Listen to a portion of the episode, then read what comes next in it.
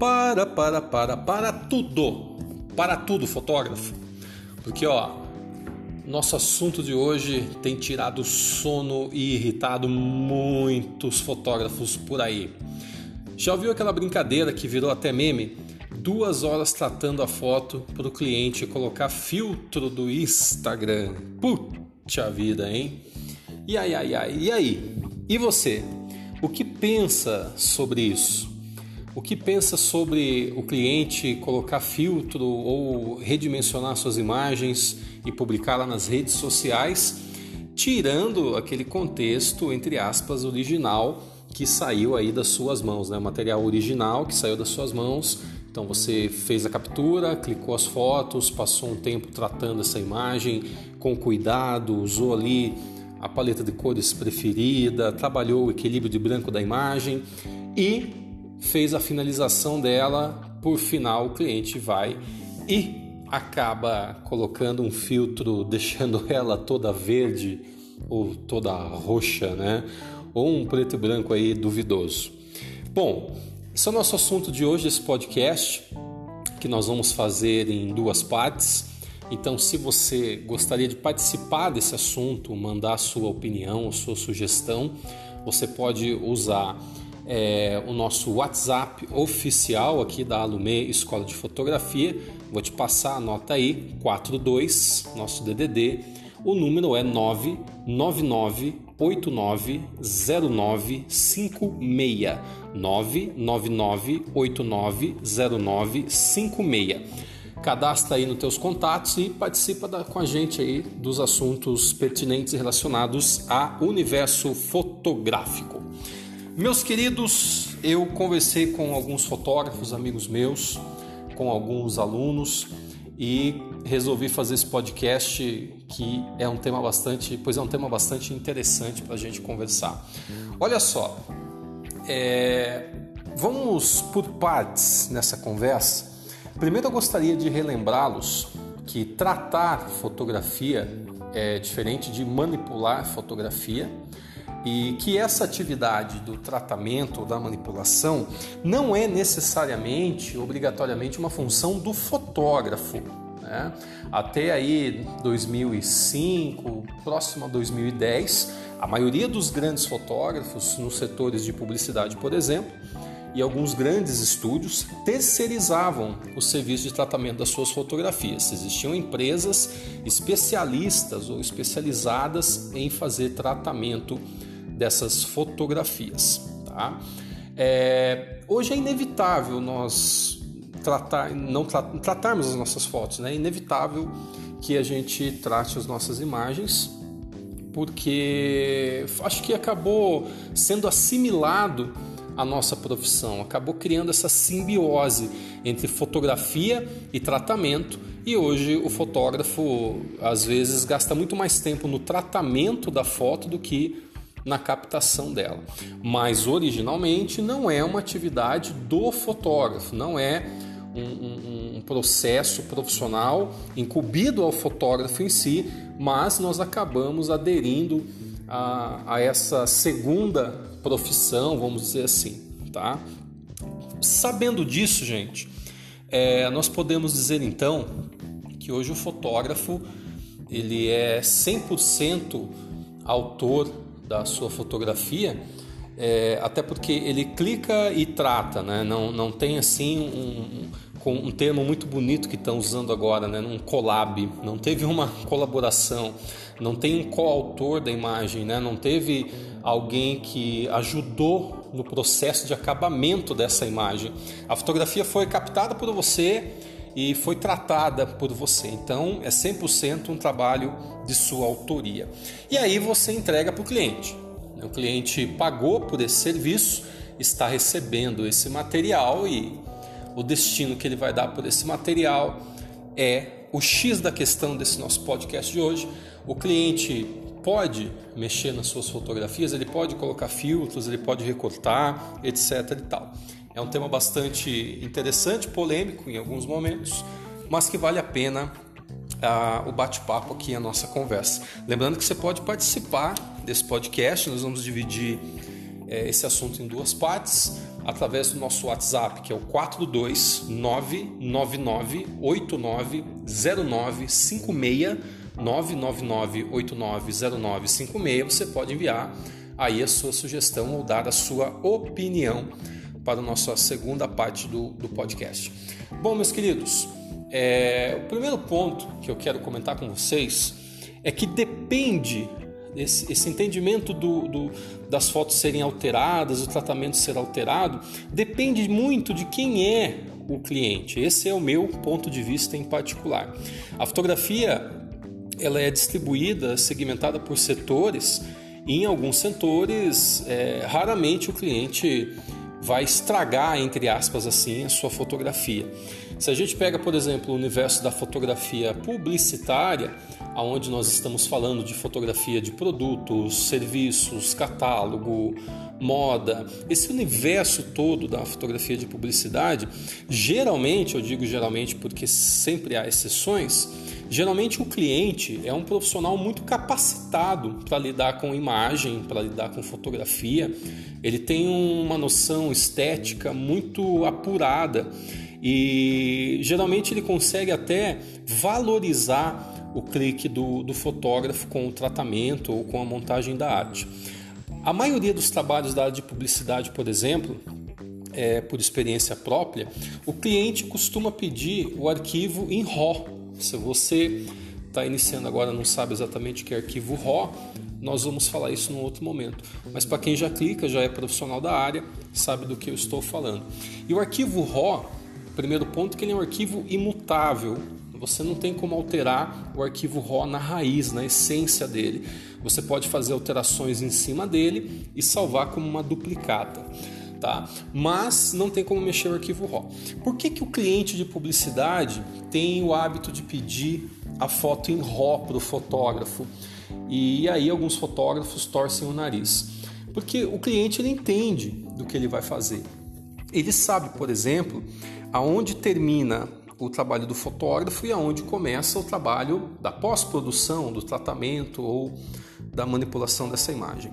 E às vezes o fotógrafo, por falta de experiência ou por falta de conhecimento da área, ele não gosta de mandar o arquivo RAW para o cliente porque ele entende que o trabalho está inacabado. E concordo com esse fotógrafo neste ponto de que, o, de que o material está inacabado. Sim, o material está inacabado. E o cliente, ao pedir o arquivo RAW, é bem provável que ele tenha consciência disso. Mas ele quer o arquivo RAW justamente como uma forma de te dizer: eu quero aplicar o tratamento nessa imagem, eu quero ter toda a gama de possibilidades possíveis de melhorias e de modificações nessa imagem utilizando o arquivo RAW. Eu estou ciente de que essa foto não está tratada, de que essa pele não está melhorada, de que o reflexo desse produto não foi tirado. Eu estou consciente disso. Eu sei, fotógrafo, o que é o seu trabalho e eu sei o que é o meu trabalho. E esse tipo de comunicação cliente-fotógrafo, geralmente ele se dá em linhas mais profissionais da fotografia, em campos onde a gente está tratando de grandes clientes que geralmente trabalham com fotógrafos que estão à altura dos seus serviços. E geralmente não há, não há treta, né? não há racha, não há mimimi entre esses profissionais, o cliente e o fotógrafo, porque ambos sabem do processo é, de operação desse, desse trabalho. Tá? Agora, o fotógrafo, quando tem a insegurança de, enviar, de enviar o arquivo RAW, é porque geralmente ele acredita que a foto é, não tem ainda a qualidade suficiente para convencer o cliente. Concordo em partes, mas cabe a você, fotógrafo, antes mesmo de aceitar esse trabalho, conversar com o seu cliente perguntar para ele se ele quer essa imagem já finalizada, já tratada, ou se a parte do tratamento fica a cargo dele. E se o, se o teu cliente fotógrafo, por exemplo, ele nem sabe que é o arquivo RAW, eu vou dizer para você, entregue o trabalho finalizado em alta resolução, preferencialmente em JPEG e pronto, tá? Você não precisa fazer mais nada é, além disso. Já se o, o cliente entende o que é o arquivo RAW e solicita esse arquivo RAW para você, é bem provável que ele tenha plena convicção e pleno entendimento de que essa imagem não está finalizada e que ele gostaria de assumir então o acabamento dessa imagem, de certa forma sendo coautor do, do seu trabalho. Tá? Eu não vejo mal nenhum em um cliente finalizar o trabalho de um fotógrafo. Não vejo mal nenhum, por exemplo, em alguém fazer o tratamento das minhas imagens antes de utilizá-la de forma comercial. Primeiro que isso vai me evitar dor de cabeça, vai me, vai me economizar tempo e creio eu que muitas vezes o cliente tem uma habilidade até superior à minha em criar essa arte de uma forma mais organizada, de fazer o tratamento mais adequado para aquilo que ele realmente precisa. Então eu sou absolutamente tranquilo quanto a entregar arquivo RAW para cliente e acredito que é, o mercado deva caminhar por essas linhas. Mas o, o cliente do fotógrafo nem sempre é esse cliente entendido, é que compreende os processos fotográficos e que entende o trabalho do fotógrafo. É, os clientes, por exemplo, que eu vou tratar aqui como cliente de rua, cliente de rua é aquele cliente que vai atrás de você para te contratar para fazer um ensaio fotográfico ou uma cobertura de um aniversário, de uma celebração, de um casamento, enfim. Geralmente esse cliente, ele não traz com ele toda essa bagagem de conhecimento. Esse cliente não sabe o que é arquivo RAW, esse cliente não, não entende exatamente o que, que acontece com as fotos depois que você sai do evento dele, ele não sabe as horas que você vai passar tratando esses arquivos e o empenho que vai dar para você deixar aquele PB no ar refinado ou trabalhar é, aquelas cores quentinhas ou mais frias, enfim, o cliente não tem a mínima ideia disso aí, tá? Quando você entrega o material para esse cliente, as fotografias para esse cliente, é, ele não, não, não consegue ver, não consegue perceber todo esse trabalho que você teve com a câmera desligada, esse trabalho da pós-produção. Ele não sente isso, até porque ele não viu você fazendo isso. Ele viu você lá com a câmera captando as imagens, mas ele não viu você trabalhando na edição e no tratamento delas. É, então, eu acho que é até normal, devido à falta de conhecimento desse, desses clientes, que eles, ao utilizar numa rede social, eles acabem querendo aí dar um tempero, né? retemperar essa foto com o uso de filtros ou overlays ou presets. E muito fotógrafo fica chateado, fica chateado porque puxa, gastei um tempão lá naquela imagem, ficou uma cor fantástica, ficou aquele cromado que eu desejava e o cliente transformou a foto em sépia para publicar.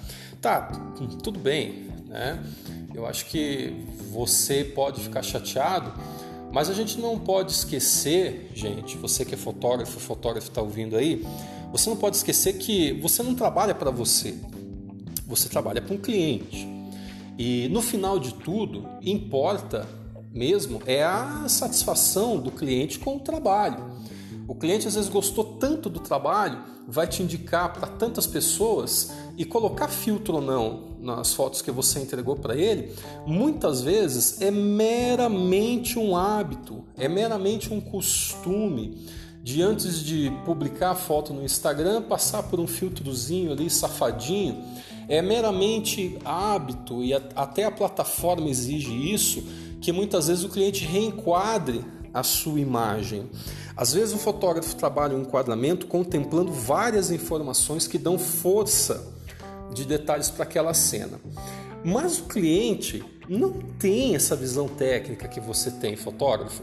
Às vezes ele gostou muito de uma parte daquela fotografia e vai recortar e vai publicar, e é isso aí mesmo.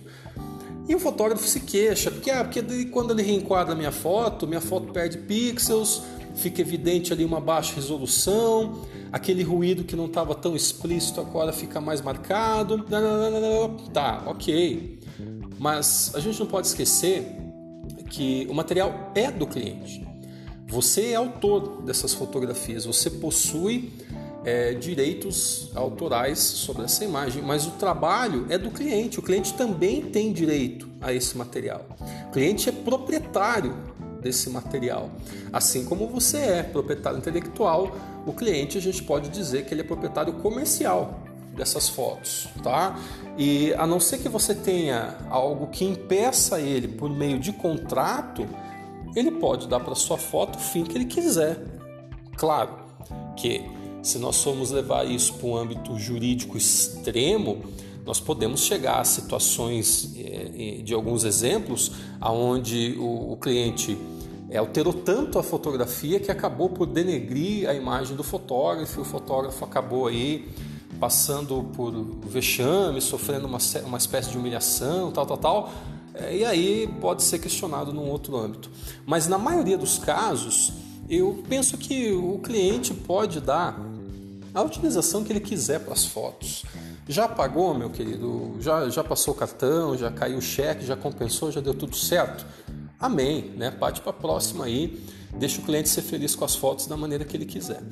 É, mas entenda que esse nosso assunto ele se divide para dois lados: os fotógrafos que trabalham com a fotografia de publicidade e os fotógrafos que trabalham com a fotografia social.